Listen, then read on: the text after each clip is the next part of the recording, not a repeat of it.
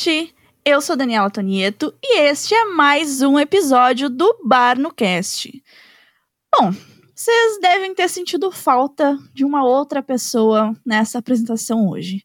Infelizmente, uh, talvez parte desse programa, e talvez quase todo este programa, será apresentado somente por mim. Porque, para quem não sabe, né, eu e o João, nós temos um, um esquema aí, né? Uns esquema que é umas coisas que a gente trabalha, porque fazer podcast não dá dinheiro, né? Que infelizmente o esquema aí a gente teve uns problemas, é por isso que a gente não grava há um tempo. E aí aconteceu que eu consegui sair do esquema, mas o João, ele ainda tá enrolado, tá? Então o João, ele ainda, ele ainda tá num local ruim.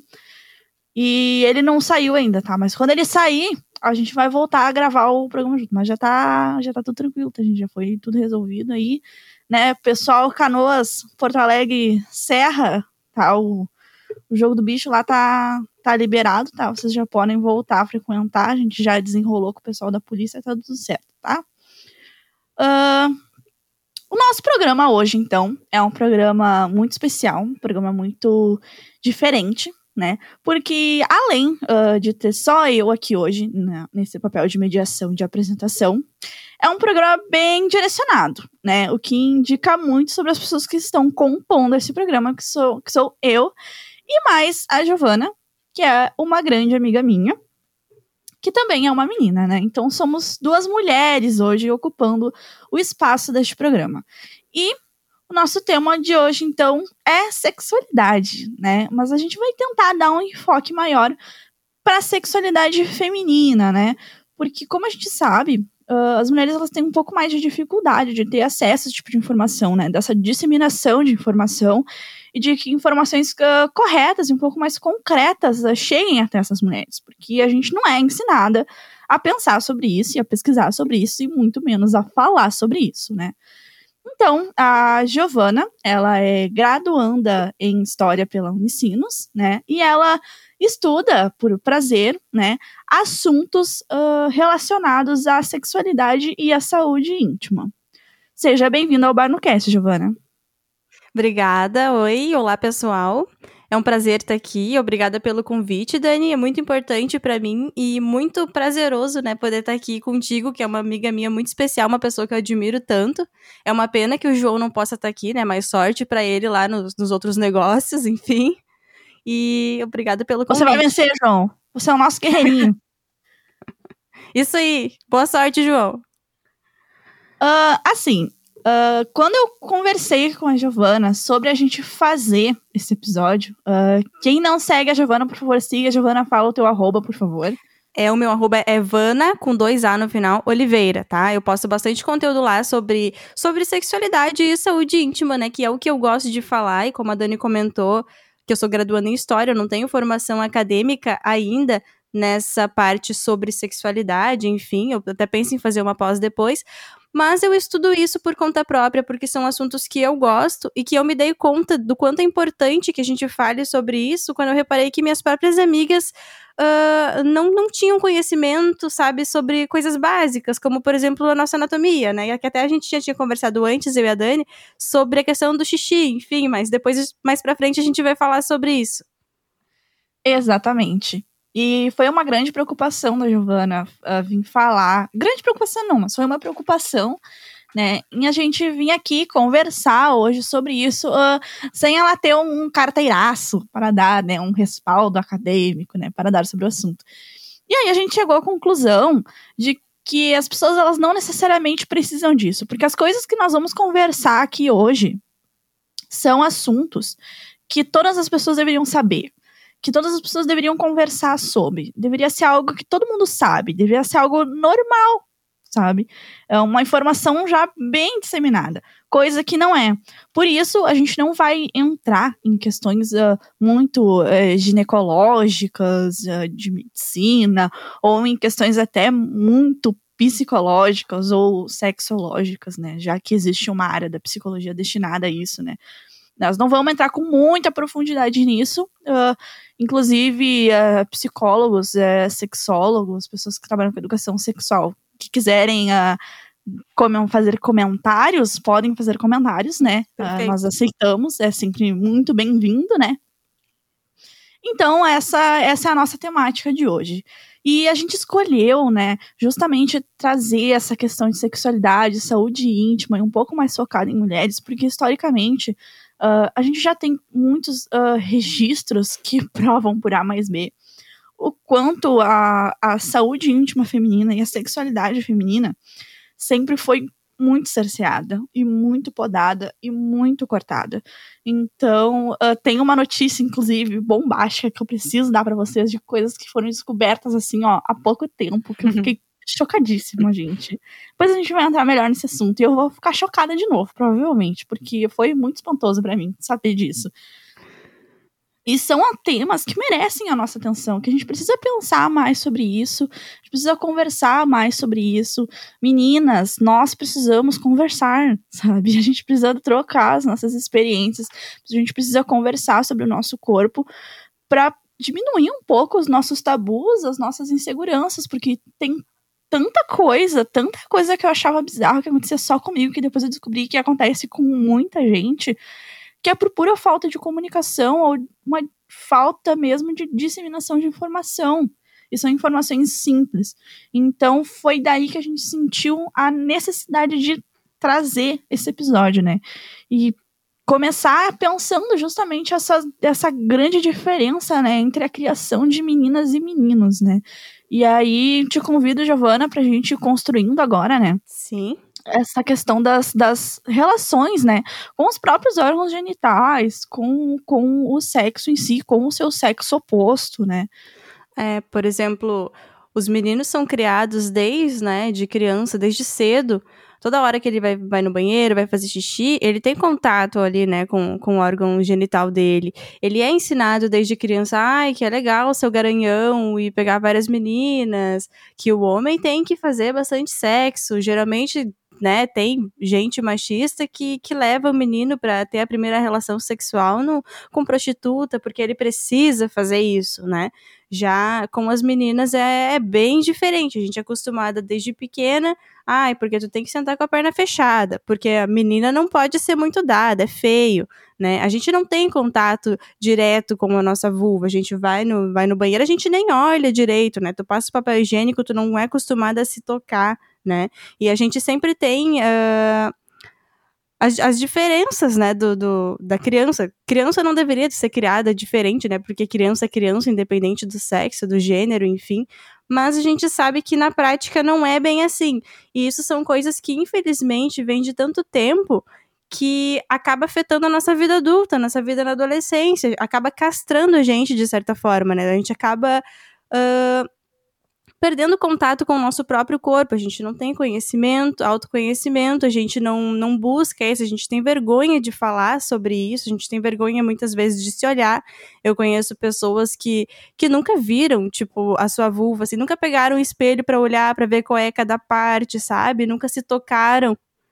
E isso é uma coisa bem preocupante, é uma coisa que a gente quer desconstruir, né, Dani? Sim, com certeza porque eh, essas relações eh, infantis elas são sempre eh, muito complexas, né? Porque as crianças elas não têm noção do que do que é e do que está acontecendo e dos porquês, né? Eu trabalhei durante muito tempo em escola de educação infantil e justamente, sabe, uh, eles, eles não vêm uh, problemas nas genitais deles, né? Quem vê os problemas somos nós é. que somos adultos, né? Que a gente acaba é, sexualizando as relações deles, né? Uma relação que, que não tem nada a ver com ser sexualizada, né? E em escolas que são mais tradicionais, né? Uh, os, os, banheiros são sempre uh, muito bem separados e muito bem distantes, né? Sim. As meninas não podem ver os meninos e os meninos também não podem ver as meninas, sabe? Uh, até o, o, o, próprio fato, quando a gente pensa, por exemplo, é, roupas de banho para meninas, crianças, né? Que já tem aquela partezinha de cima. Sim. Do biquíni. Criança né? não tem Poxa, seio, gente, é uma né? criança. Gente, é uma criança, sabe? É uma criança. Ela não tem seio. Assim como um menino, criança também não tem seio, sabe? Mas ela já tem que usar a partezinha de cima do biquíni. Por quê? Porque mostrar os mamilos, nossa, já é péssimo. Já é horrível. Mamilos são polêmicos. Muito polêmicos. A gente adora assuntos polêmicos nesse podcast. Por isso que eu trouxe essa pauta de mamilos. E isso é uma sexualização, né, que a gente já impõe para as crianças e já começa desde então, né, a cercear isso, a de fato castrar isso. E as meninas, né, como tu bem disse, Giovana, elas não são ensinadas a tocar, né, na sua vulva, na sua vagina, a, a olhar, né, a ter um contato mais direto. O contato que a gente tem é um contato com, com o papel higiênico e, quando, e a gente não é, não é um contato direto, a gente toca lá com um papel higiênico e a gente lava a mão desesperadamente, como se tivesse tocado, sei lá, na pior coisa da face da Terra. Sim. E a gente sabe, meninos, a gente sabe que a maioria das vezes vocês vão no banheiro e vocês não lavam a mão. E vocês pegam diretamente no pau de vocês. É, e ainda dá a sacudidinha ainda, né? É, a gente sabe que respinga xixi às vezes na mão de vocês e vocês não lavam. A gente sabe. Então, é, é toda uma ideia, né? De que é feio, de que é sujo, de que é ruim, de que você não deve tocar, você não deve ver, você não deve saber, né? E, e também, uh, muitas vezes, né, uh, por muita influência uh, de outras coisas, né, a gente acaba achando que as nossas partes íntimas são muito grotescas, porque a gente é acostumado com um padrão que na realidade não existe, né? Sim. E também não é tudo isso, gente. Não é tudo isso. E, e, a gente tem que começar a repensar essas nossas práticas infantis, né? Porque eu acho que quando a gente cria uma criança de uma forma diferente, tendo uma relação diferente com a sua sexualidade, ela vai ser um adulto diferente. Com né? certeza. Né? E as crianças são a nossa chance de ter um mundo, né, menos sexista, menos machista, menos homofóbico, menos misógino. É, eu. Então, Desculpa. investir nisso. Desculpa, eu te interrompi. Capaz, pode ir. Isso é o delay, tá tudo bem. Uh, no caso, assim, eu acho que a gente tem oportunidade, sendo jovens hoje, que possivelmente vão querer ou não ter filhos, né? Mas se sim, que é o meu caso, Uh, a gente tem a oportunidade de criar crianças diferentes, porque a culpa não é dos nossos pais também, sabe? Porque eles também vieram dessa criação, eles também tiveram aqueles tabus que para eles também é muito difícil eles conversar. Eles foram educados dessa maneira, isso. né? É muito difícil também para eles conversar com a gente sobre isso. Então, assim, são coisas que a gente vai desconstruindo com o tempo. Tipo, hoje eu já consigo ter uma conversa melhor com os meus pais, sabe? E a gente começa, né, na, na, infância, é, é, essa castração já começa quando uma criança te pergunta uma coisa assim, que tu fica, meu Deus do céu, do que, que ela tá falando? E, tu não responde direito, tu conta uma história lá da carochinha. A criança, ela precisa saber, porque se tu não responder a dúvida dela, ela vai aprender de outra forma, e às vezes não da forma boa como tu, tu mesmo explicaria, entende? Então, é importante a gente sanar as dúvidas das crianças também, e não castrar elas tão, tão cedo, sabe? Nunca, na verdade, né? Mas uh, tentar sempre sempre responder, tentar sempre auxiliar, né? Ao invés de proibir as coisas, a gente tem que tentar dar orientação, porque assim a gente vai ter adultos com pensamentos melhores, com uma relação melhor com o próprio corpo, né, com uma sexualidade melhor, pessoas que vão ter prazer independentemente de, de estereótipo que a gente vê tanto por aí, né, meninas mais felizes, talvez, com, com em relação a isso, né? Com certeza, né? E acho importante também uh, lembrar que as crianças, uh, eles são pessoas. Isso. E pessoas têm sentimentos também. Então, é, a gente não pode partir da, daquela ideia de que ah, as crianças são puras, elas não sabem, né, elas são ó, 100% maravilhosas e perfeitas. Não, gente, crianças ficam excitadas também. E a gente tem que aprender a lidar com isso. Obviamente, elas não sabem o que está acontecendo mas elas sabem o que elas estão sentindo. Exatamente. Tanto... E a gente consegue perceber isso de alguma forma. E o que a gente tem que fazer não é inventar uma história ou fingir que não viu, porque isso acontece muito e as pessoas é, simplesmente uh, ignoram, sabe? E não, as crianças elas têm sentimentos, né? Isso não, isso não só relacionado à sexualidade, mas a todos os outros sentimentos que, que, as crianças têm, né? A criança sente raiva, a criança fica frustrada.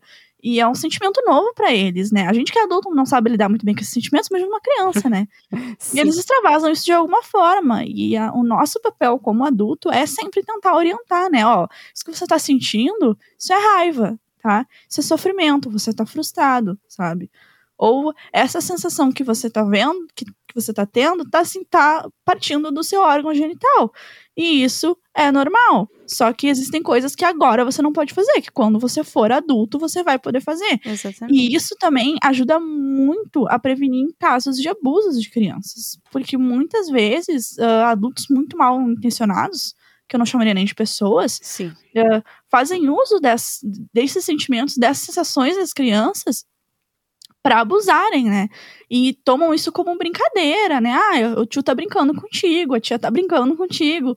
E não, tá? Isso é uma sensação que você tem e isso são coisas que adultos fazem e agora você não pode fazer e você não pode deixar ninguém fazer isso com, com você, sabe? Se alguém fizer, você tem que me contar. É, isso é uma grande importância da, da, educação sexual, né? Que é tu conversar com a criança, tu explicar para ela o que que é a parte do corpo dela, né? Para que que serve? Claro que na linguagem, numa linguagem que ela vai entender, né? E falar sobre consentimento. A criança precisa saber quem pode, quem não pode tocar lá, que quando ela não quiser que alguém toque, ela não é obrigada a nada, que ela não é obrigada a dar beijo, dar abraço em estranho que Exatamente. ela não conhece. Com certeza. É isso, sabe? Eu acho que essa sexualização e essa diferença que a gente faz entre meninos e meninas uh, e essas imposições que a gente coloca entre as, as genitais e os sexos opostos das crianças, elas mais prejudicam do que ajudam. Sim. Em diversas formas, em diversas formas, psicologicamente, fisicamente, no desenvolvimento e também em questões de abuso sexual. Então, é sempre muito importante a gente tratar sobre isso antes de tratar de uh, sexualidade no geral, porque, né, tudo sempre começa na, na infância. Então, é sempre bom a gente ter essas coisas muito bem esclarecidas. E também, né, outra coisa que influencia muito na sexualização infantil é a pauta da depilação, né, gente? Sim. Uh, o Brasil é o país que mais tem uh, mulheres depiladas, que mais tem uh, institutos que fazem depilação. É o país onde as mulheres mais se depilam, né? E isso não é à toa, porque a mulher brasileira é uma das mulheres mais uh, fetichiz fetichizadas do mundo, né? E muitas vezes esse fetiche da depilação é um pouco errado, porque mulheres adultas têm pelos, gente. Aceitem. Mulheres adultas têm pelos, homens adultos têm pelos, pessoas adultas têm pelos. Sim. Então, uh, e nem é saudável, não é saudável para a saúde da sua vagina, para a saúde da sua pepeca, amiga, que você tire todos, todos, todos é. os pelos que tem lá. Pensa, ah. né? Os pelos estão ali por algum motivo, né? Eles estão ali é, pra. Não, pra... É, né? é, é, é uma questão de escolha, aqui. né? Se, se tu quiser depilar, ninguém tá falando pra te não depilar, né? Pode, né? Mas assim, o que as pessoas têm que entender é que aquela coisa lisinha que não tem um pontinho, nada, sabe? Aquilo é irreal. Criança é assim, entende? Exatamente. Isso nos leva mais uma vez ao ponto da sexualização infantil. É? E a gente pode perceber que isso uh, vem de uma influência muito errada lá da pornografia, Sim. né? Que nos ensina que os corpos femininos, eles são todos depilados, né? Uh, que, que mulheres uh, têm uma, uma vagina, uma vulva que é, é perfeita, né? Uhum. Ela é lisinha, ela não tem defeito nenhum, ela é simetricamente toda certinha tudo ali é, é corretinho, é milimetricamente tudo certinho, né? Os seios femininos são seios, assim... Redondinhos, né? levantadinhos. É, levantadinhos, retinhos, assim, ó. Ele não se mexe, entendeu? Ele fica ali. Você tá sem sutiã, ele fica ali, sabe? Paradinho. E, gente, isso não existe. Isso não existe. Na vida real, isso não existe. Nenhuma mulher nasce assim e fica assim para sempre. A tá? pornografia tá? ensina muita coisa errada pra gente. Muita. Muita coisa errada. E até a forma de fazer sexo que a pornografia ensina é muito errada. Não. Muito errada. E as questões de autoestima também, né? Aqui nem falando só das mulheres, mas dos homens também. A pornografia, ela coloca um. um, um como é que eu posso dizer? Me fugiu a palavra. Uh, Como que eu falo, meu Deus do céu? Estigma? Isso, ela coloca um estigma que, que o homem ele tem que ser incansável, que primeiramente ele tem que ter um pinto grande, né? Porque se não tiver um pinto grande, não pode participar de um filme pornô, tá errado. E aqui eu já vou falar assim, ó. Sim. Isso daí é mentira, é a maior mentira do mundo, tá? Porque um pinto grande demais não é confortável.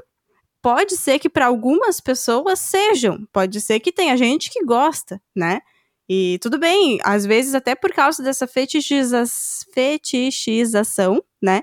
Às vezes tu nem percebe que na real tá te machucando, tá? Porque uh, os, os, atores pornô, eles são um padrão que não existe, né? Porque a gente sabe que a, que a maior parte dos homens não, não tem um pinto gigante, sabe? E isso não atrapalha em nada, porque a nossa vagina, ela tem cerca de 10 centímetros. Claro que no período de excitação ela vai se expandir, vai se alargar um pouco, mas não é uma coisa absurda, tá? E, e, isso a, altera, né? Isso afeta a autoestima dos homens também, porque tu fica ali, tipo, meu Deus, eu tenho que ser uma máquina de sexo. Se uma mulher me quiser, eu não sou, eu não posso brochar, porque brochar é coisa de viado, brochar é coisa de. não é coisa de macho, sabe? E isso é uma coisa super normal, acontece com todo mundo. Se não aconteceu contigo, fica preparado que um dia vai acontecer. É normal, é natural e acontece. E é por vários fatores, nervosismo, ou, ou, às vezes tu não tá legal no dia, né? Acontece, pode ser que daqui a pouco, passa uns minutos ali, tu vai estar tá bem de novo, às vezes não vai dar naquele dia mesmo, enfim, é, é isso aí, é natural, é normal. E também, né, na gente, porque a gente vê ali aquelas vaginas perfeitas, né, perfeitas dentro do padrão, porque todas as vaginas são perfeitas do jeito que elas são. A não ser que elas tenham algum problema real, elas são perfeitas. E no filme pornô a gente vê aquelas vaginas lisinhas, que não tem uma marquinha só de pelo, de pelo nascendo, que eu nunca vi isso na minha vida, pessoalmente. E elas são simétricas, toda, todos os lábios são do, do, mesmo tamanho, elas têm aqueles peitos perfeitos, elas têm o corpo perfeito, a marquinha do biquíni perfeita, todas bronzeadas, né? Não aparece celulite, não aparece estria. E aquilo afeta, a gente acha que não, mas aquilo afeta a, no a nossa autoestima. Afeta também uh, a nossa própria relação sexual. Por quê? Porque a, a, o que acontece ali é uma performance. Aquilo não acontece na vida real. Tem coisas que, que tu tá vendo ali que tu pode pensar, nossa, isso é muito excitante, que tu vai tentar fazer e tu vê que não dá certo, é um negócio que te machuca. Gente, alguém escreveu aquilo. Alguém escreveu aquilo. As pessoas, é. acho que elas não têm muita noção de que, gente, tudo aquilo foi escrito por alguém e foi dito como deveria ser feito. Não tem um ai ali que não tem alguém que tenha escrito aquele ai e dito que aquele ai ia acontecer Exatamente. naquele momento. E outra coisa, quando as mulheres gozam, né, que é para mostrar que elas gozaram quando sai o líquido, que é o squirting, aquilo lá é mentira, porque aquilo lá é xixi, tu pode ver que elas estão fazendo força para sair. E quando a mulher ejacula, é, é, diferente, não sai aquele monte de líquido, é um pouquinho só. Inclusive o sêmen também, eu não sei, acho que, se eu não me engano, são 10 ml, mais ou menos, é uma colher de chá que sai sabe? Não é muito. E daí, às vezes, eles colocam aquela coisa exagerada, assim, que, meu Deus, suja a tela, dá até vontade de vomitar. Aquilo é irreal, sabe? São, são coisas assim que, que afetam psicologicamente, né, nós mulheres e também os homens, né, muitas vezes a meninos jovens, né, é, acabam uh, colocando as, as meninas em um padrão extremamente elevado e reclamam Sim. que não conseguem mulher nenhuma, mas, amada, a mulher que você quer não existe. É. Ela não é real. Ela Exatamente. não existe. Supera, sabe? Porque não existe. Não é aquilo. Mulheres não são daquele jeito. E a gente tem que aprender que não são e, e tudo bem não ser. Né? É. Tudo bem não ser. E, e assim, uh, Fala, Gi. Desculpa. Não, desculpa. Não, eu só ia comentar também que a pornografia é uma coisa que vicia, é uma coisa que faz mal. Tipo, eu não, não quero dizer, nossa, pare de olhar pornografia. Eu, particularmente, não gosto. Eu acho uma coisa que só, só traz malefícios, sinceramente, sabe? Mas tem pessoas que viciam e que elas não conseguem uh, gozar, por exemplo, sem ter aquele estímulo visual do, do filme. Elas não conseguem. É uma coisa que tá, vai estar tá prejudicando a tua vida pessoal, sabe? E, e também, assim. Eu esqueci o que eu ia falar, eu acho que eu tô bêbada. Gente, a gente tá fazendo muito jus ao nome do podcast ser Bar no Cast. Giovana tomou gente. um vinho e eu estou tomando uma cerveja enquanto gravamos. Essa parte tem que cortar. Mas é, é o que eu falei. Acho que, eu, acho que era isso que eu ia falar. Não, tudo certo. Uh, mas ainda então, para fechar um pouco mais desse, dessa pauta da, da pornografia, né? Uh, o quanto a pornografia também se adaptou à nossa sociedade, né? Sim. Assim como muitas vezes a gente fala, ah, pornografia não é uma coisa legal de ser assistida porque vicia, causa muitos malefícios, principalmente aos homens. Uh, os homens têm uma vida sexual que é muito mais uh, pautada ao visual. Né? Sim, nossa, então, muito. Então, isso, isso acaba trazendo muitos malefícios, porque muitas vezes tu vai precisar daquele teu estímulo visual para para uh, conseguir ter uma boa relação sexual. E isso não é legal. O legal é que, é que você possa explorar o seu, o seu próprio corpo, né? A sua parceira ou o seu parceiro e se satisfazer com isso né? É uma, é uma relação de troca sempre, de certa forma. Né? Mas o nosso mundo mudou e muitas vezes a gente uh, traz esses apontamentos, né? A questão muito pesada, assim, é, das mulheres, né? Quanto é degradante, o quanto é, submete muitas mulheres a situações uh, extremamente, assim, difíceis, extremamente uh, cruéis, assim, de um rebaixamento absurdo, né, de uma completa falta de dignidade e, e junto com isso, né, o liberalismo já se apropriou de muitas pautas sociais, inclusive temos um episódio já onde falamos sobre isso neste podcast. Uh, e a pornografia, como é um meio, uma indústria que movimenta muito dinheiro, obviamente também se apropriou então dessas, dessas pautas. E hoje em dia você vai encontrar coisas como pornôs feministas.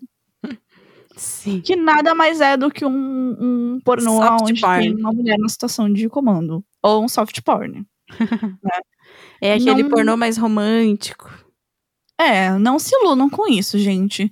Tem uma pessoa por trás uh, que lucra e lucra muito com uma vida que as pessoas uh, muitas vezes não gostariam de ter, com uma coisa que as pessoas não gostariam de estar fazendo, mas estão fazendo porque o capitalismo submete as pessoas a levarem uma forma de vida que não é o ideal do que elas queriam para si, Sim. né? E muitas vezes uma forma degradante, né? Que, que, que te machuca uh, enquanto ser humano, enquanto pessoa, né? E como é uma indústria que movimenta dinheiro, que vive de dinheiro e que injeta muito dinheiro em diversas economias, está uh, se usando de muitas pautas identitárias, de muitas uh, pautas uh, de mulheres, muitas pautas LGBTQIA, muitas pautas de negros, para movimentar mais dinheiro. Então, não se iludam com esse identitarismo, com essa pauta social Sim. velada para fazer com que a máquina do capitalismo funcione cada vez mais e cada vez uh, melhor às custas da exploração de mais uh, corpos de minorias. Ah.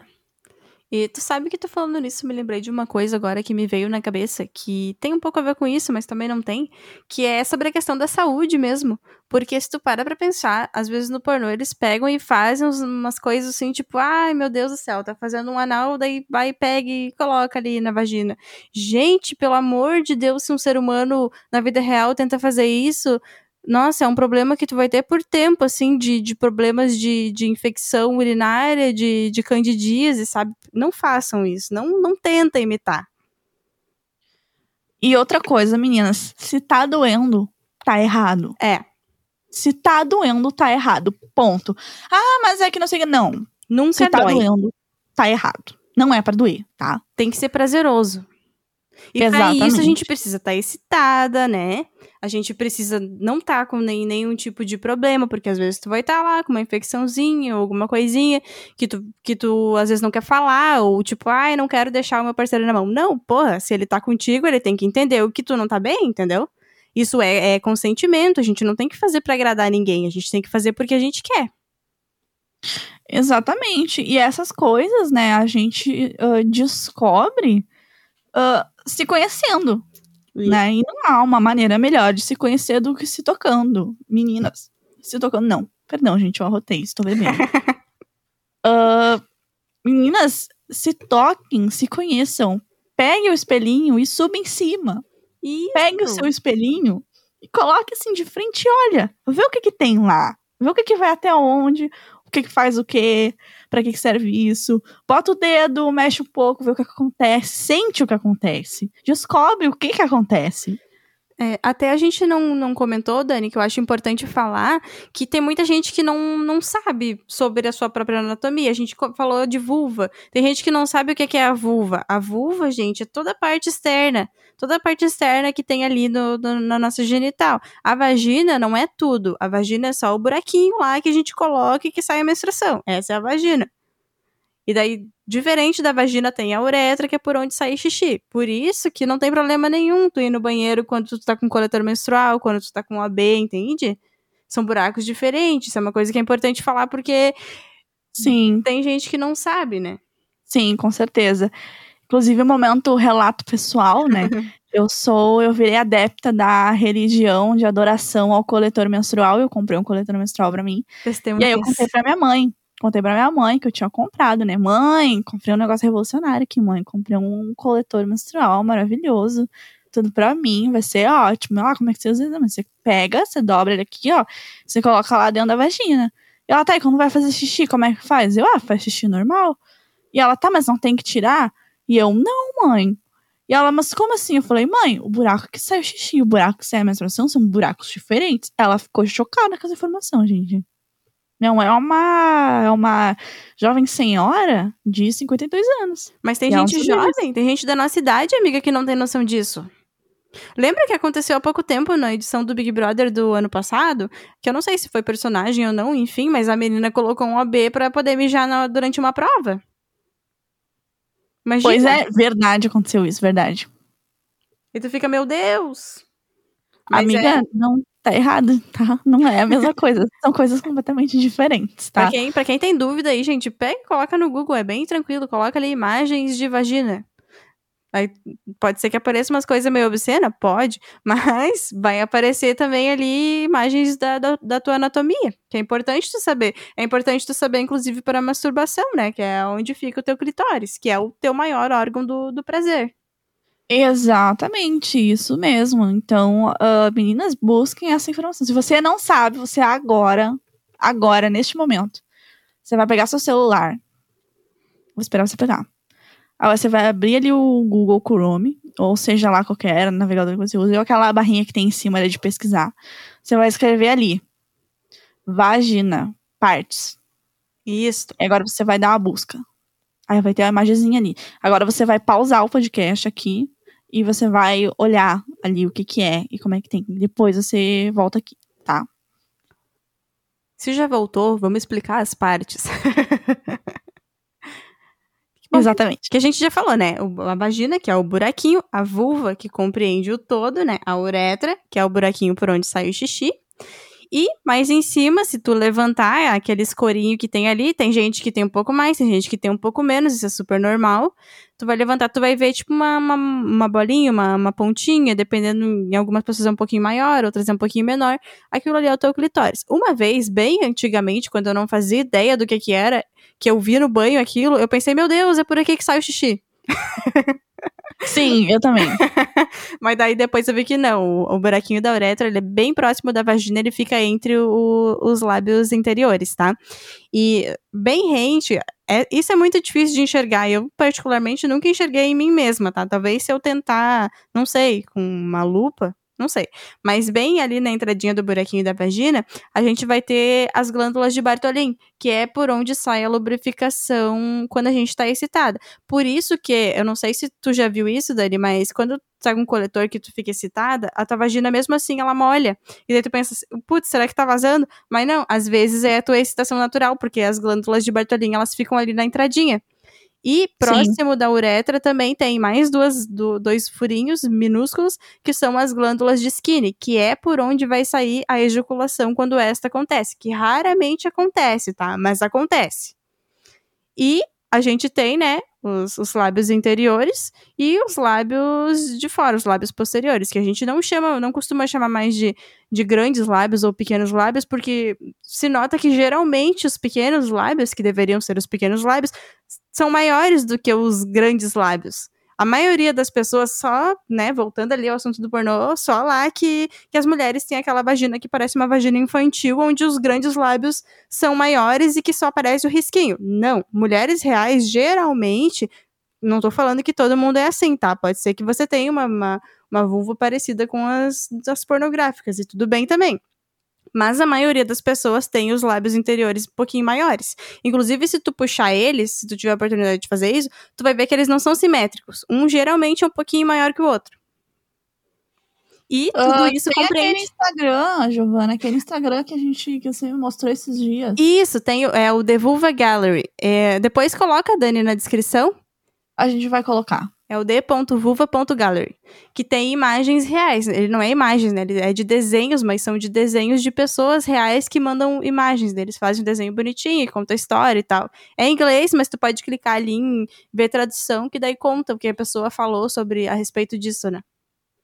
E aí são vários desenhos de vários tipos diferentes de, de vulvas, né? Isso, porque nem, nem uh, nenhuma é igual. Que mostra, né, que a intenção justamente é mostrar essa diversidade, o quanto é diferente, o quanto uh, cada mulher uh, vai ter a sua e tudo bem, é normal, é assim mesmo. Exatamente. E eu acho que, Dani, para focar mais numa região que é super importante do nosso corpo, da nossa vulva, que é o clitóris, acho que a gente pode falar um pouco mais dele. Conta aquela notícia. eu comentei com a Dani, isso é uma coisa que eu também fiquei sabendo há pouco tempo, tá? A gente já sabia, né, que o clitóris existia. Mas a ciência descobriu apenas em 2009. 2009, gente. Pensa bem, isso faz pouco mais de 10 anos. É uma coisa incrível. Apenas em 2009 que eles descobriram como era toda a estrutura do clitóris e como ele ficava durante a excitação. Aí que se descobriu que, na verdade, uh, os orgasmos vaginais que se tem que, que não são pela estimulação externa ali do clitóris, também são clitorianos, porque o clitóris também abraça a região ali da, da vagina durante a excitação, e que o clitóris, ele é basicamente formado pelos mesmos tecidos que o pênis. Só que com uma vantagem: o clitóris tem cerca de 8 mil terminações nervosas. É o dobro do pênis. Então, assim. Uma pequena vantagem, como né? você pode perceber. E daí a gente pensa assim: poxa vida, mas por que, que homens gozam muito mais do que mulheres? Daí a gente volta lá para aquela questão. Ah, como foi a nossa criação, né? As mulheres são tão sexuais, ou até mais, sabe? Do que os homens. A gente tem muita capacidade. E isso é questão de treino, é questão de autoconhecimento, é questão de a gente se masturbar, de se tocar, de ver como é. Porque o homem é ensinado a, a isso desde cedo e a gente não, né? Exatamente, eu acho que se a gente tivesse sido estimulada desde sempre, como os homens são, a gente também teria a, a mesma uh, visão de vida sexual que os homens têm, né? Sim. E muitas vezes as, as mulheres são vistas como a, as vilãs do sexo, né? Tá sempre com dor de cabeça, uh, nunca quer transar, tá sempre sem vontade. Mas parem um pouquinho para se perguntar os porquês disso, sabe? Uh, por que que para homens é sempre tão bom e por que que para mulheres nem sempre é legal? Por que que nem sempre as mulheres querem? Porque nem sempre estão dispostas, sabe? Não que, não que tenha algum problema nisso, mas porque na, na maioria das vezes não é nenhuma questão de que você simplesmente não quer porque simplesmente não quer, mas porque se torna uma atividade frustrante, Sim. sabe? E, e, isso precisa ser muito desconstruído, muito desconstruído, porque isso afeta psicologicamente e, e tu acaba eh, criando uma sociedade doente em, em função disso, né? É, e eu acho que isso é importante até para quem é homem, tá? Para quem tem relação aí heteronormativa. Se tu tem uma parceira, tu tem que se importar com o prazer dela, sabe? Porque se a tua parceira tá satisfeita, se vocês têm uma relação boa para ela também, vai ser muito melhor para ti, sabe? Uma pessoa que tá com vontade, uma pessoa que tem tesão, uma pessoa que goza, é uma pessoa muito muito mais feliz, uma pessoa muito, muito mais disposta sexualmente falando, sabe? Vai ser bom pros dois. E uh, o importante, eu, eu, acredito que é a gente se tocar mais, sabe? Tu tem que ver aonde que tu tem prazer, ter um momento para ti. Não, o homem esperar o tempo de excitação da mulher, que é diferente, acho que dá pra gente falar disso, né? Sim. Que, no caso, assim, Os homens, a gente sabe como é, né? Devido a essa influência toda e ao corpo masculino ser diferente, uh, na hora que tu toca ali, tipo, o homem tá pronto muito rápido. A mulher, para ela ficar pronta, para ela estar tá no período de excitação, ela precisa de muito mais. Ela precisa de preliminar, ela precisa de beijo, de toque, de, de, de carinho, né? De, ah, sei lá, de, de, dos, dos sentidos. A gente trabalha mais os sentidos, porque o homem, ele é acostumado mais com o visual, né? E então, assim, o tempo de excitação de homens e mulheres é diferente, né? Falando aqui na linguagem heteronormativa, tá? E geralmente, quando, né, no sexo convencional que o homem goza, a mulher recém chegou no período de excitação. Então, ela não vai ficar satisfeita. E muitas mulheres, às vezes, têm dúvida, pensam, ah, nossa, será que eu gozei? Eu, eu não sei se é, se é errado eu falar isso, mas eu acho muito difícil tu ter gozado se tu não sabe. Porque se tu já gozou, tu sabe, é uma sensação única, é, é totalmente diferente da, da excitação. Então, não quer dizer que tu, porque tu tá lubrificado ou porque tá bom que tu gozou. Não. Gozar é totalmente diferente. No homem acontece, né? Lembrando que para isso acontecer, você não necessariamente precisa estar acompanhada de alguém. Né? Isso, né? é verdade. Tu pode fazer sozinha, né? Se, se, se tocando, tendo um vibrador. Que é o que a gente falou ali, né? De se masturbar, de se tocar e de, de saber o que, que tu gosta. Que é muito importante também, porque dificilmente tu vai ter uma relação boa com alguém se tu não sabe do que tu gosta, sabe? É importante a gente se conhecer, porque o homem, ele se masturba. É muito difícil, não sei se eu, se eu conheço algum que não se masturba. Claro que eu não saio perguntando isso pras pessoas, né? Então pode ser que... Oi, tudo bom, você se masturba. Mas eu acredito que a grande maioria, sim e já as mulheres não. Então o homem sabe do que ele gosta, sabe? Ele sabe do que ele gosta e ele vai usar isso no nosso corpo. Às vezes ele nem vai falar pra gente, mas ele vai fazer, ele vai, ele vai usar o que ele gosta, ele vai fazer o que ele gosta. E se a gente não sabe do que a gente gosta, como que o outro vai adivinhar, sabe? Então, assim, Uh, é importante que a gente se conheça para que a gente também chegue num bom período de excitação, que a gente também tenha um clitóris que fique ereto, porque, gente, o clitóris fica ereto, assim como o pênis, tá? Ele só não parece tanto porque ele, obviamente, é bem menor e a maior parte dele fica para dentro da nossa vulva, né? A única parte que fica para fora é aquela pontinha ali que a gente enxerga, mas tu pode reparar, tá? Olhem a, a vulva de vocês quando ela não tá excitada e quando ela tá excitada. Ela fica mais inchadinha, ela vai ficar talvez mais com mais cor, porque vem sangue para a região, né? O clitóris ele tem que ficar ereto para ele poder ter um, chegar num, num orgasmo. E o que que acontece na hora que a gente goza? A gente vai ter, né, o orgasmo ali devido a a estimulação do clitóris, né, por fora, na masturbação, enfim, no sexo oral, ou até durante a penetração, que às vezes, se tu não ficar no movimento de vai e vem, ao invés disso tu esfregar, tu vai ter a fricção, então o orgasmo vai vir. Querendo ou não, se tu tiver bem excitado, ele vai vir. Só que tem que ter paciência. E às vezes, quando o cara tá foda-se pro teu prazer, ele vai gozar e, sabe, deixa. Porque o homem, quando ele goza, quando ele ejacula, ele precisa daquele período para ele se se refazer, porque é, é natural do corpo. Já a gente, quando a gente não, não ejacula, a mulher ela é capaz de ter orgasmos múltiplos, que são mais de um orgasmo no mesmo período de excitação. Então, se a gente continuar ali naquele estímulo, a gente vai gozar de novo. E para o cara é mais difícil. Pode acontecer se ele não ejacular, mas se ele ejacular, ele precisa daquele período ali de, pra, de descanso, né? E meninas, né? Meninas tenham paciência. Eu, eu sei porque eu sou a menina sem paciência, entendeu? eu não terminei ainda, mas tipo, ah, tá, tá, tá, tá bom, tá, deu, chega, deu, chega, cansei, não quero mais. Porque realmente demora. É. é demorado. E tudo bem. E tudo bem ser demorado. É assim mesmo. Só que o, o que a gente não pode é começar a noiar. O é. quanto tá demorando, o quanto é difícil, o quanto é complicado. Uh, será que ele percebeu que tá demorando muito? Gente, eles muitas vezes nem sabem quando a gente gozou, não. Por é. isso que as mulheres fingem o um orgasmo e os homens jamais sabem que a gente fingiu o orgasmo. Tá? E se tu ficar pensando nisso, tu vai ficar noiada e daí sim que tu não vai conseguir. Tu não tem que pensar, ai meu Deus do céu, eu preciso gozar, eu preciso gozar. Não te acalma, curte o momento, entendeu? Se o orgasmo vir, veio, se não vir, não veio, não, não dá nada. Só que isso também é uma questão de, de, de treino. Porque às vezes acontece, tipo, ah, vai demorar bastante. Às vezes vai ser super rápido. Quanto mais tu se toca, quanto mais tu se conhece, quanto mais tu faz, quanto mais tu goza, mais tu vai gozar, entende? Porque o teu, o teu corpo ele vai se adaptar a isso. O teu clitóris, o corpo ele vai. A gente aprende, né? O corpo é, aprende. Isso. Ele, ele vai aprender. Ah, pronto, agora que tô aqui, tô, tô excitada. O meu clitóris já vai ficar ereto. Daqui a pouco eu já vou gozar. Mas claro, né, que tu não tem que ficar pensando nisso, tem que ficar curtindo o momento, sentindo. Exatamente, né? E a questão da, da lubrificação é sempre muito muito importante para que isso ocorra também, né? Sim, demais. E, e, lembrando que lubrificação é uma coisa e corrimento é outra. Sim. É, a gente tem as secreções naturais do nosso corpo, porque a vagina é autolimpante, ela tá o tempo inteiro, né, saindo muco. Pra quem não toma uh, anticoncepcional. Pra quem toma anticoncepcional também, tá? A vagina se limpa da mesma forma e sai muco. Mas não é o, aquele mesmo muco cervical que acontece ali para quem não toma, que tem o, o seu ciclo certinho cada fase do mês vai ser um pouco diferente.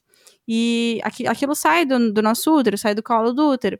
E é normal, é super normal. A gente, a gente, a nossa vagina é como todas as mucosas do nosso corpo, é como a boca, ela tem que estar tá lubrificada. A nossa boca, ela tá toda hora produzindo saliva. A gente só não cospe porque a gente fica engolindo, né? E já na, na vagina não tem como, então ela vai sair, ela vai manchar a calcinha, é, é natural. E mancha, é uma coisa que fica manchada mesmo. A calcinha tá ali para proteger. Mais um momento relato pessoal da minha vida, né? É, eu sou filha única, né? No, logo, a minha única referência, outra referência feminina, assim, do início da vida até boa parte da adolescência, era minha mãe, né? E essa, essa mucosa, ela tende a sair um pouco mais depois do, do período da puberdade, né? Uhum. Então, as minhas calcinhas, elas começaram a ficar manchadas desde então. E, e, a minha mãe nunca tinha isso, nunca tinha visto isso nas calcinhas da minha mãe. E eu ficava horrorizada, eu achava que eu tinha algum problema, entendeu? Que, meu Deus, tem alguma coisa de errado comigo, sabe? Porque não é normal. Tipo, se a minha mãe não é assim, por que, eu, por que eu sou assim, sabe? E, na verdade, isso também é diferente, né? Tem mulheres que vai sair um pouco mais, tem mulheres que vai sair um pouco menos. Se não sai absolutamente nada, você precisa verificar. Né? Porque talvez uh, tenha algum problema, daí sim, talvez tenha realmente algum problema. Se você tem um, um, corrimento que tem uma cor, que tem um cheiro forte, alguma ardência, alguma vermelhidão, aí sim existe um problema, aí isso precisa ser consultado. É, Mas, via de regra, um corrimento transparente, às vezes até um pouquinho esbranquiçado, que sai, fica ali na tua calcinha, é normal. Uh, usar protetor diário muitas vezes mais agrava o problema do que ajuda. É. Porque aí a tua vagina não respira. E aí, aí é aquilo, né, gente? Não respira, não transpira, não tem para onde ir as coisas, não pega um ar, não pega nada. É. Já fica um pouco mais, mais complicado. É né? um ambiente favorável para proliferação de bactérias. E o que, que as Exatamente. bactérias fazem? Exatamente. Fazem a gente sofrer, né? É. Por exemplo, a, a candidíase e gardnerella são problemas super comuns de acontecer, tá? A, a gardnerella dá quando, quando o pH da nossa vagina ele fica muito ácido ou ele fica mais alcalino. Agora eu não, não lembro qual é a diferença. Ai, gente do céu. Mas enfim, eu acho que é quando ele fica mais ácido que, que acontece a gardnerella. E quando ele fica mais alcalino, é da candidíase, ou é o contrário, tá? Mas são coisas super comuns que acontecem por desequilíbrio na nossa, na nossa região ali vaginal, porque essas bactérias, que são os lactobacilos, eles estão ali, a nossa flora vaginal tá ali, e ela não precisa ser limpada. O que que acontece? Tem gente que tem, tem excesso de higiene, a gente precisa lavar a vulva, obviamente, na parte externa, abrir os lábios e dar uma esfregadinha se tem muquinho, que às vezes fica aquele sebinho, é normal, tu tem que lavar, tu tem que esfregar, às vezes se não sai só com água, é bom tu passar um, um sabonetinho, mas tirar bem, só que dentro da vagina a gente nunca deve lavar dentro Sabonetinho do... neutro de preferência, Isso. né, gente? Sabonete neutro, gente, vocês não precisam gastar 50 reais naquele sabonete íntimo, que vai piorar muito mais a sua situação do que ajudar, gente. O famoso sabonetinho neutro ali. É, um tá sabonete ótimo. normalzinho, neutro. De, uh, de preferência que seja glicerinado. Glicerina. Isso. Os é. cremosos é. às vezes é um pouco mais difícil de tirar. E tem que tirar bem. A, a região ali da nossa vulva é uma região que ela não precisa de sabonete, tá? Se, se sair o sebinho só com água, perfeito. Se não sair, eu sou uma pessoa que eu passo sabonete porque é pra sair melhor. Porque às vezes só com água não sai. Mas é normal. Tem gente que sai tranquilamente só com água perfeito, tu não precisa passar sabonete, só tu dá esfregadinha ali, lava bem, é importante levantar o capuz do clitóris para lavar ali, porque às vezes se pega muco também fica machucando, fica incomodando, vai ficar sensível, às vezes tu vai ter aquela sensibilidade no clitóris que tu não deixa ninguém encostar, tipo parceiro, parceira, e às vezes é isso, tu não sabe, tá? Então é importante tu levantar o capuz do clitóris para lavar bem. Pode ser que tenha incômodozinho, porque é uma região sensível mesmo, o capuz já tá ali para proteger por isso, né? Às vezes é ruim de encostar até para lavar, mas é importante tirar o sebinho. E na região de dentro do canal vaginal, a gente não tem que enfiar dedo, a gente não. Quer dizer, tem que, né? Mas só quando for pra se masturbar, quando for pra sentir o colo do útero. Não é pra enfiar dedo com sabonete, tá, gente? Isso, não enfia dedo com sabonete, pelo amor de Deus. Você não enfia o dedo girando pra te tirar sujeira, porque não tem sujeira lá dentro. O que tem lá dentro vai sair. Nada fica lá, tá? A vagina, ela não é um poço sem fundo. E o muco tá ali, ele vai sair. Ele tem que sair porque a vagina é autolimpante, a gente não precisa. E quando a gente tem esse excesso de limpeza, a gente vai desequilibrar as nossas bactérias do bem. E quando a gente desequilibra elas, acontecem esses problemas aí. E é uma incomodação, porque irrita, arde, coça, vai ficar vermelho, vai dar cheiro ruim, vai dar corrimento, que é diferente da secreção, né? E daí tu vai ter, vai ter, vai ter gasto, porque tu vai ter que ir no médico, tu vai ter que comprar antifúngico. E tu vai é, passar gente, por aquele período ruim. Isso, colocar remédio lá, gente, não é nada muito agradável. Tá? É. As que já tiveram que colocar pomada na vagina, você sabe do que eu tô falando. E pelo você amor sabe. de Deus, não comprem desodorante vaginal. A nossa vagina não precisa de perfume. A nossa vagina, ela não tem cheiro de flor. A vulva tem cheiro de vulva e é um cheirinho agradável. Quem se incomoda com esse cheiro é quem não gosta de vulva, tá bom? Se o cara não quer fazer oral porque ele não gosta, ok, tudo bem, né? Tem mulher que também não gosta de fazer no cara, tem homem que também não gosta de fazer no cara, não faça. Mas se a pessoa que tu tá não gosta de fazer em ti por causa do cheiro, por causa do gosto, se tu não tá com nenhum problema, sinto muito, mas essa pessoa é uma pessoa que não curte vaginas. Exatamente, porque não existe o tal do aroma de rosas lá que os desodorantes eles prometem, gente. Sim. E não tá? usem produtos para oral, gente. Nunca. House preto, pelo amor de Deus. Jamais, gente, jamais. Se for Exatamente. ali, tipo, ah, tá ali na região do clitóris, um gostinho, show. Até vai. Não é muito legal, mas até vai. Só que existem coisas... produtos, existem produtos, tá, que são feitos para isso, isso e que devem ser usados para isso. Inclusive, eu vou começar a vender, tá? Não sei no futuro próximo, eu já tô, já tô vendo certinho e vou divulgar no meu Instagram também. Já temos o merchan, já começamos com o merchan. Para quem quiser comprar produtos sensuais, vibradores, me chama. Exatamente. E aí, aqueles cuidados básicos, né, gente? Meninas, usem preservativo, por favor. Tá? Sim. Por favor. Usem preservativo, é importante. É ainda é o método mais uh, seguro que a gente tem de não engravidar e de não uh, contrair nenhum tipo de doença, nenhum tipo de bactéria, né? O pH do pênis é muito diferente do pH da vagina. Ele é, ele é mais alcalino, né? A vagina é ácida. É. Vai dar um, um, um certo uh, desequilíbrio, pode acabar causando problemas. Então, sempre que possível, use preservativo. E é o único não método caiam, que vai te proteger de doença. O único. É. Não caiam, tá, na falácia lá do menino que não quer usar porque ele não gosta, tá? É. Não caiam nessa. Rostinho bonito ele... não, não quer dizer nada. É, meninas. Porque ele não quer gozar dentro de um saquinho, você vai ter que ficar enfiando pomada dentro da sua pepeca, tá? E não é agradável. Não hum. é nada agradável. É. é. muito mais agradável do que gozar dentro de um saquinho, tá? ah, Fazer xixi depois de transar, né? E, e na boca também, viu? Se for também. fazer oral em um cara, HPV é um do, do, uma das coisas aí que mais causam o é câncer de garganta. Mais, transmi mais transmissíveis, mais transmitidas. Tanto que a gente tem uma vacina, né? Só inventam vacinas para doenças que são muito, assim, uh, que, que existe bastante. E, é, e contagiosas, né? É, e grande parte da população já pegou HPV e às vezes nem sabe, porque não se manifesta. Quando tu for fazer um exame, às vezes tu vai ver que tem o HPV ali.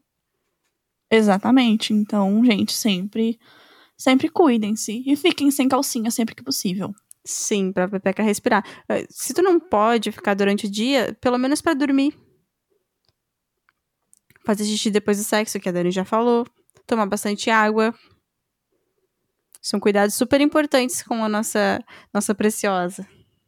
Exatamente. O que também é muito importante, meninas. Você cuida da sua cara, você cuida do seu cabelo, você também precisa cuidar da sua pepeca com o mesmo carinho e dedicação. É. Ela também merece muito.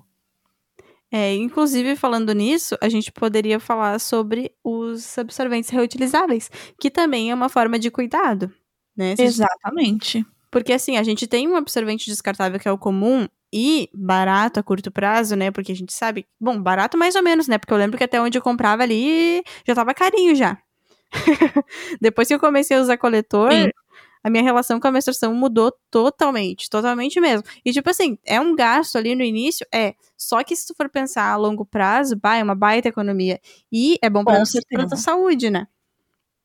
Gente, eu fui a. Eu fui contemplada pela sagrada palavra da Giovana.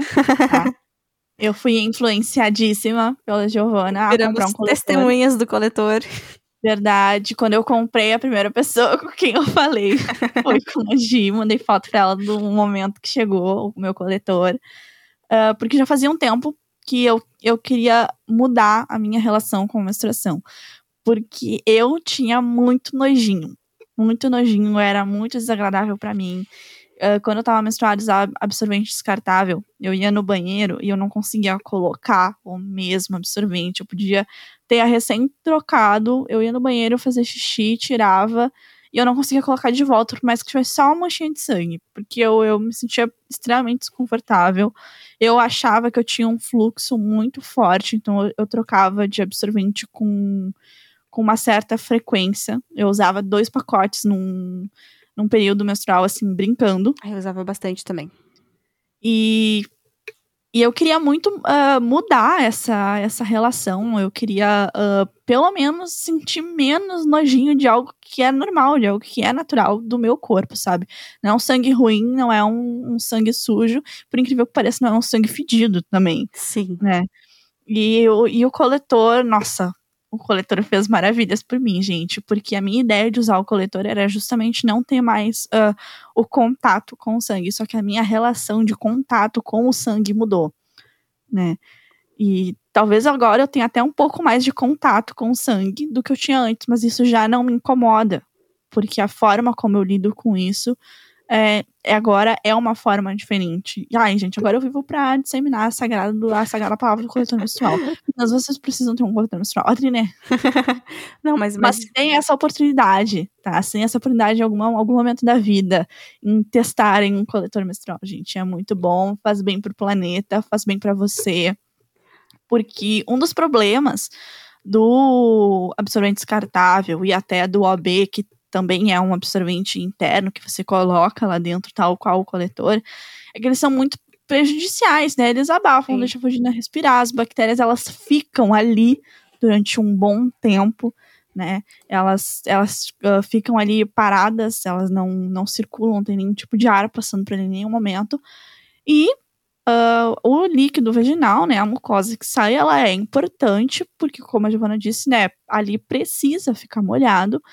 E quando não fica, isso é um problema. E É. o absorvente, ele absorve esse líquido também. E o AB absorve esse líquido também. sim, o OB E com o coletor isso não acontece, né? O coletor, ele só vai coletar o seu sangue ele mesmo e a sua pepeca ela vai continuar molhada e tudo mais. Normal. Exatamente. A única coisa que se pede com o coletor é que troque ele, né, a cada 12 horas, pelo menos. É, Porque se tu ficar mais de 12 horas aí, pode ser que vai ter um perigo, né, de, de proliferar, proliferar bactérias que podem ser prejudiciais. Mas ela não tá em contato com a tua pele, nem nada assim, porque ele tá dentro do copinho. E também é bom, né, caso alguém aí queira comprar, nas primeiras vezes tu, tenta, tu tira com com um tempo antes das 12 horas pra te ver o teu fluxo. Eu sou uma pessoa que me surpreendi muito, porque com absorventes ah, normal, né, descartável, às vezes chegava até vazar. Já com o coletor menstrual, todas as vezes que eu tiro, e agora eu já tô deixando 12 horas, tá menos de meio copinho. A minha menstruação, ela vem muito menos do que eu achava que vinha. É Exatamente. coisa- Em 12 horas, eu acho que eu usava, assim, ó, uns 4, 5 absorventes descartável. Isso é, é uma coisa muito louca, né? E além do coletor, a gente tem outros reutilizáveis também, que é a calcinha menstrual, que eu gosto bastante também. Eu prefiro o coletor, porque a calcinha ainda a gente tem aquela. Tipo, tu tem que tirar, tu tem que lavar, tu tem que esperar secar. Mas é ótimo também, né? Pra quem prefere não enfiar coisas no seu. ah, no seu canal vaginal, a calcinha menstrual ela é uma ótima opção, porque ela absorve super bem, não, tu não se sente molhada. E é confortável, é bonita. A que eu tenho é a modelo basiquinha da Enciclo, mas tem vários modelos, tem de outras marcas também, umas calcinhas muito lindas. Tem biquíni também, tem maiô. Isso, bah, é um negócio muito legal. E é muito bom, muito confortável, sabe? Para mim não vazou nenhuma vez e eu usei, tipo, para dormir a noite inteira, fiquei mais de oito horas, super tranquilo. Tem também uh, o absorvente uh, reutilizável, que ele é que nem um absorvente descartável, só que ele é de tirar e lavar, ele é de pano, mais ou menos como a calcinha, só que daí é, é algo que tu coloca na tua própria calcinha, né? E também tem o disco menstrual, que ele é mais ou menos parecido com o coletor. A diferença é que o coletor ele vai um pouco mais perto da entrada do canal e o disco ele vai lá em cima uh, encaixadinho no colo do útero. Ele é parecido com o diafragma. Para quem conhece, eu já tenho usado. O diafragma ele é um método contraceptivo que tu coloca ali momentos antes de, de transar, né? E o, o, o, o disco não, o disco ele é para coletar a menstruação mais ou menos como o coletor. Então, inclusive, ele não funciona como método contraceptivo. É importante destacar isso, porque vai que alguém queira, né, usar errado. E não, ele tá ali a função dele é a mesma que o coletor, o tempo de uso dele é o mesmo que o coletor, a única diferença é que ele vai ficar mais para cima, que ele vai ficar encaixadinho lá no osso púbico e vai ficar ali pertinho do colo do útero. Isso é uma coisa muito importante também para quem nunca fez isso, colocar o dedo no canal vaginal, tentar sentir o seu colo do útero, né, para saber se teu canal é longo, se teu canal é curto, aonde está teu colo, se ele é um pouquinho mais para esquerda, um pouquinho mais direito, um pouco mais para cima, se ele é retinho, normal. Todos são normais, né, mas é, é importante saber isso. E o, com o disco menstrual a gente pode ter relação sexual. Com todos os métodos a gente pode ter relação sexual, na verdade, né? A única diferença é que com o coletor não tem como tu enfiar nada lá, porque vai machucar tu, vai machucar a pessoa, enfim. E já com o disco não, o disco ele, ele pode ser usado normalmente para isso. É isso, é, isso é algo muito importante, meninas. Vocês não estão excluídas de sentir prazer pelo simples fato de estar menstruada. Isso pode ser uma opção na sua vida. É. De não querer transar enquanto está menstruada, mas isso não te impede de nada. Exatamente.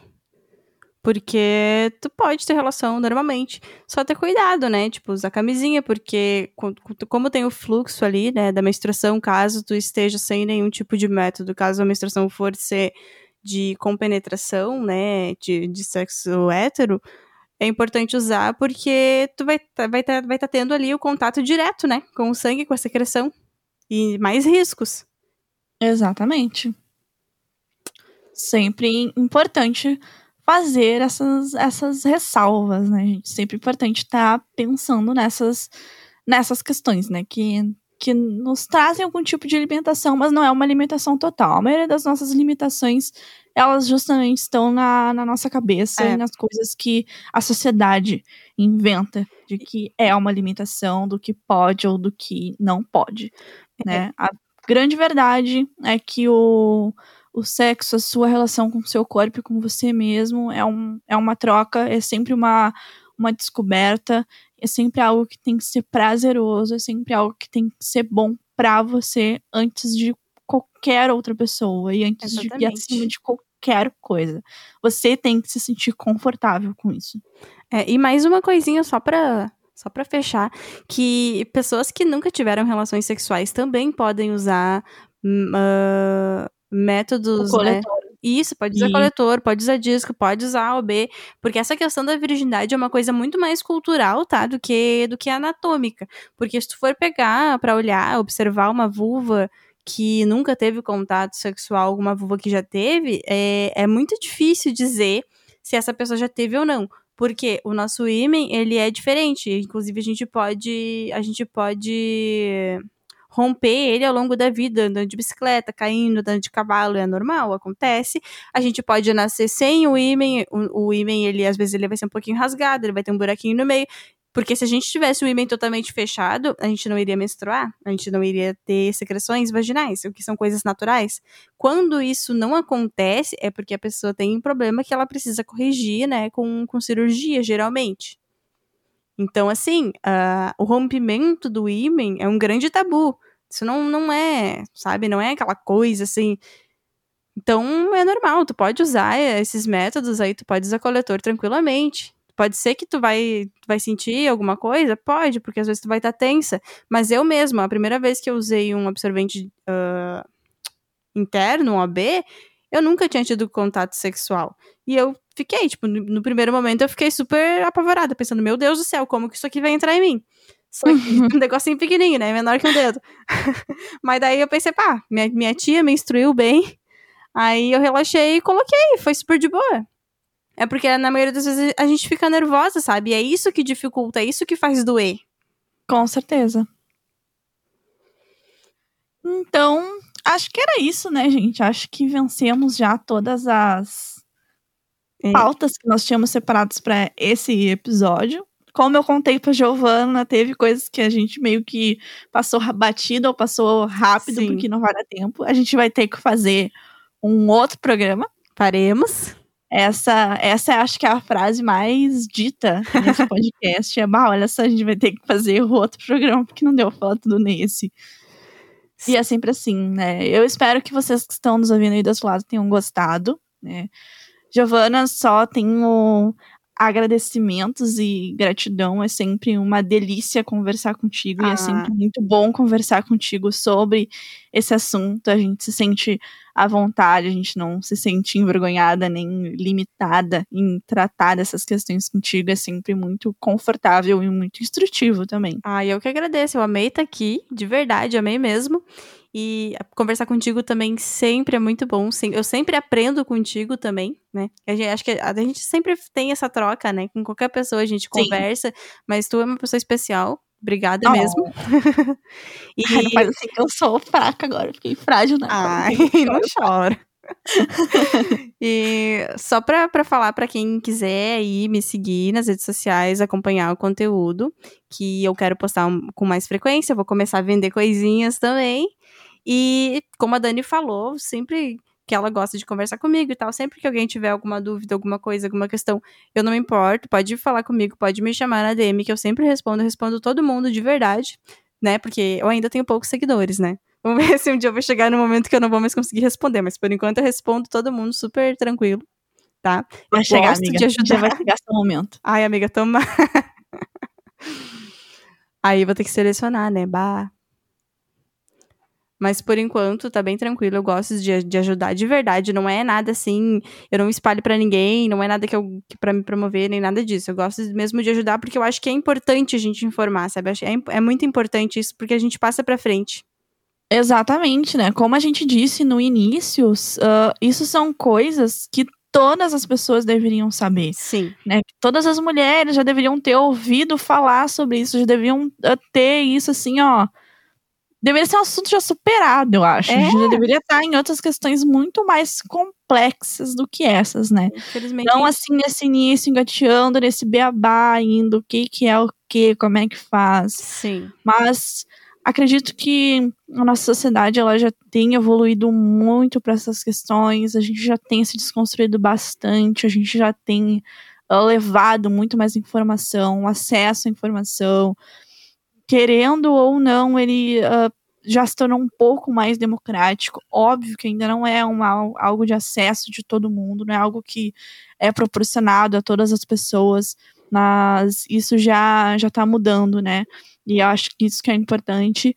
E enquanto podcast também, né? Nossa ideia é sempre essa, né? Ajudar a informar, trazer conhecimento, fazer as pessoas pensarem um pouco mais e se questionarem de determinada forma. Ah, João, um abraço é incrível. Você, onde quer que você esteja, tá?